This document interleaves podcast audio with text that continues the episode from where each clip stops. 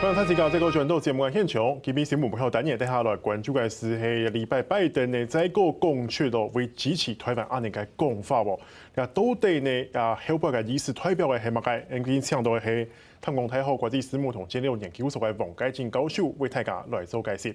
教授你好，你好，今天非常高兴能够再回到这个节目。是，教授，我想请教一下，就是说这一次我们看到拜登在接受这个专访的时候，有强再再次强调说。他会防卫台湾，而且是主持人追问之后，他也在回答了一个 yes。嗯，那我们针对他这个 yes 来看的话，是拜登个人的意思吗？还是说，其实他背后更有其他的意涵在里面？我自己在拜登，这是第四次讲了，对，第四次，在他第二次讲的时候，我就告诉我自己说，拜登以他七十八岁啊，今年七十九岁的这种年纪说这个话。当然是说他自己内心相信的价值，相信的事。那又作为一个曾经在参议院投票，在一九七九年给通过《台湾关系法》的一个老参议员来讲，我觉得他讲的是他发自内心的，就是他认为台湾不应该被北京威胁，被不只是被北京威胁，他内心的基础理念就是说台湾不可以被共产党统治。不可以被拿走，这是他的理念。那么现在他自己做了总统了，那么他讲他自己心里面的话，我觉得是正常。但为什么后面就有他不管是白宫幕僚、国家安全会议，马上就出来否认，而且否认的那个时间越来越短，就是他一讲完马上。就否认是帮他擦屁股吗？呃，我觉得也不是啊。国安团队，美国的国安团队基本考虑的是美中关系的稳定性，然后不要把它变成这一个不必要或者是不预期的炸弹。那因为美中关系必须要处理嘛，如果他们不出来讲一句话，那北京的解读很可能会让双边的情势升高。是。有人就解析说，其实拜登这样讲，然后呢，美国的国安团队后面来解释，等于是让台湾听起来很开心，让中国呢也没话说，让美国也不用付出什么太大的成本。老师你怎么看？我觉得如果是拜登第一次或第二次这样讲哦，很可能会有一个逻辑，就是说拜登讲的时候，国安团队突然说哇，糟了，然后我们要赶快处理。那现在我相信他们已经有 SOP 了。是，就是就是那基础就是说，不要不要让呃这个拜登总统的讲话被过度或扩大引申，到时候变成一个另一个很大的美中之间的一个困境。是啊，那么但是我也要强调，我不觉得是国安团队跑去跟拜登讲说，你以后不要再讲，或者是说我们约好唱双簧啊，你继续讲。然后你你讲以前跟我说，你讲完我马上否认，我不觉得这是唱双簧，因为他们拜登跟国安团队中间，我觉得没有矛盾，是他们都是为美国利益。是，我想到这个为美国利益啊，拜登这样一讲出来，会不会又把我们的这个整个对台战略啊，又让让他更清楚一点呢？他是不是有在对老共在喊话，说你就是千万不要轻举妄动？这个。我最近有一个比方啊，也许观众朋友啊听一听啊，给我指教。我说前一阵子讨论了很多的台湾政策法，在美国参院外委会高票通过。我说那个是最清晰的模糊啊，有点矛盾的。最清晰的模糊，最清就是已经距离清晰啊，剩下一层薄膜或一层纱了。啊，就是它，它那层纱还外面还是写的战略模糊。但他已经清晰顶到那个那个边界，那拜登总统呢是最模糊的清晰，也就是说他他确实是这样讲啊，你一个字一个字读，跟前后文问答加起来看是很清晰，但是他中间所含带的模糊是国家安全团队要去讲的，比如说我们一定啊会这个。由美国军事上面啊去反应，但是怎么反应、如何反应，当然就是印太司令部还有美国国防部的事情了。是啊，他总统不可能讲那么细。嗯啊，所以我觉得，我觉得这两个互相摆在一起对照的话，蛮清楚的，就是美国现在基本上认为，啊，不一定对台湾完全好，但是美国的认为，就我的了解，就是台湾有可能会被附隔壁的强权侵侵犯欺负了，然后我们要竭尽全力的啊，事前要做好准备，帮助这个可能被侵犯的一个小的国家。嗯，这是它的基本概念。那至于怎么帮法，还有帮来不来得及，是嘴巴帮，还是军军事上面的帮啊？那因为嘴巴最快嘛，发表声明，那个可以三分钟就发表了。可是军事上面要协助台湾，那可能要好几年。是。那所以这个就牵涉到双边能不能够有效的做战略判断跟时间估算啊，能不能够台美之间能够合合意？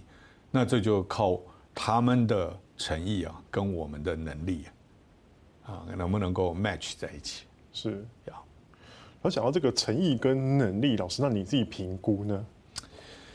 我觉得美方的诚意啊，就他们自己来讲是够的，但是那个如果诚意走到极致的话，应该去了解海岛大型海岛防卫作战，美国自己的经验有多少？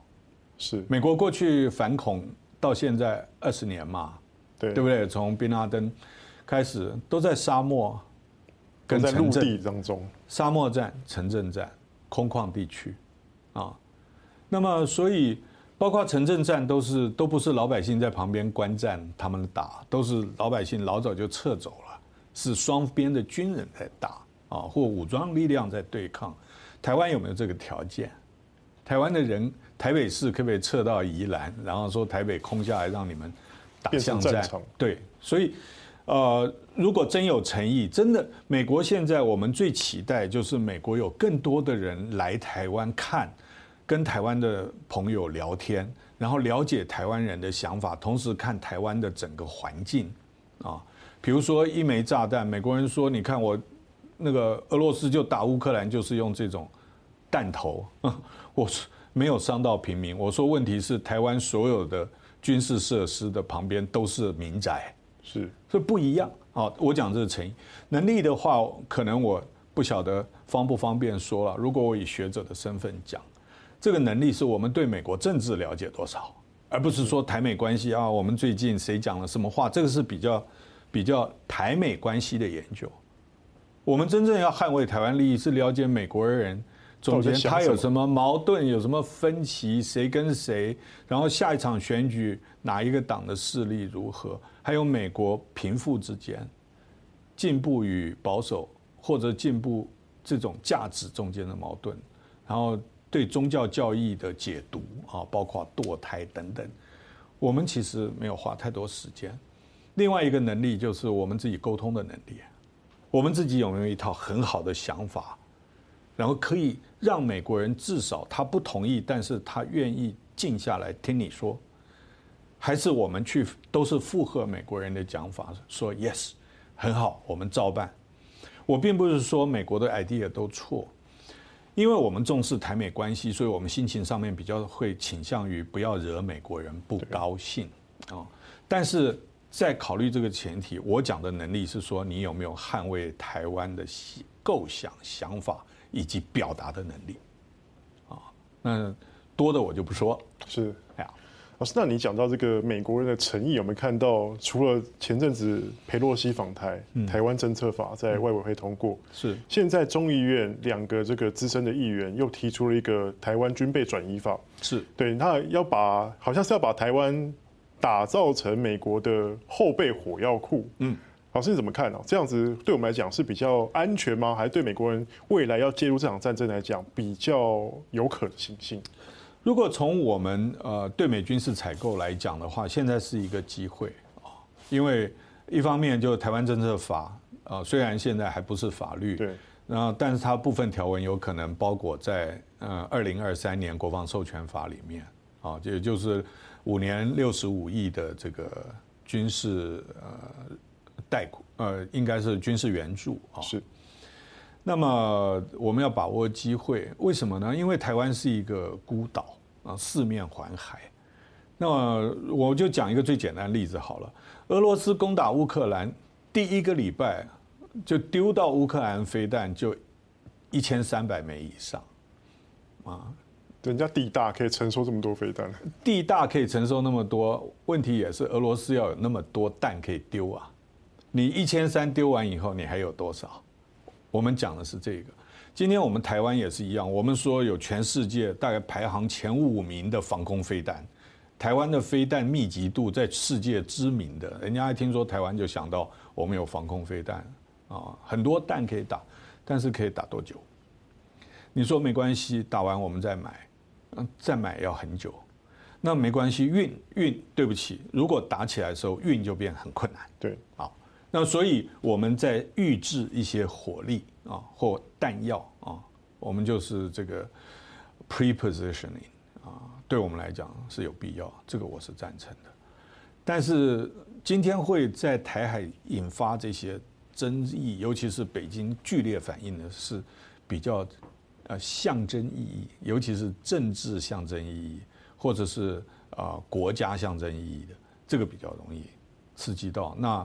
现在看起来，今年就是明年一月啊三号以后，国会就换届，换届以后，如果这个案一月三号以前没过，这个台湾政策法就要重来。包括像现在才刚提出的这个军备转移法，也都是全部都重来。那，必须必须要在赶会期内通过。但军备转移法的部分有可能是撤，这就是我说要了解美国。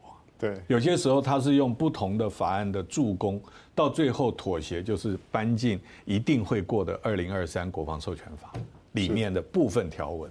是，那所以我们我倒并不是说专家看门道哈，一般人看热闹，但是台湾为了自己的生存发展和利益，更好的去了解美国内部的美感很重要。是。好，那谢谢老师。来，谢谢会议后，等下下半场的继续来关心一下什么时间美中台双方的关系同互动，我们聊天继续过来关注。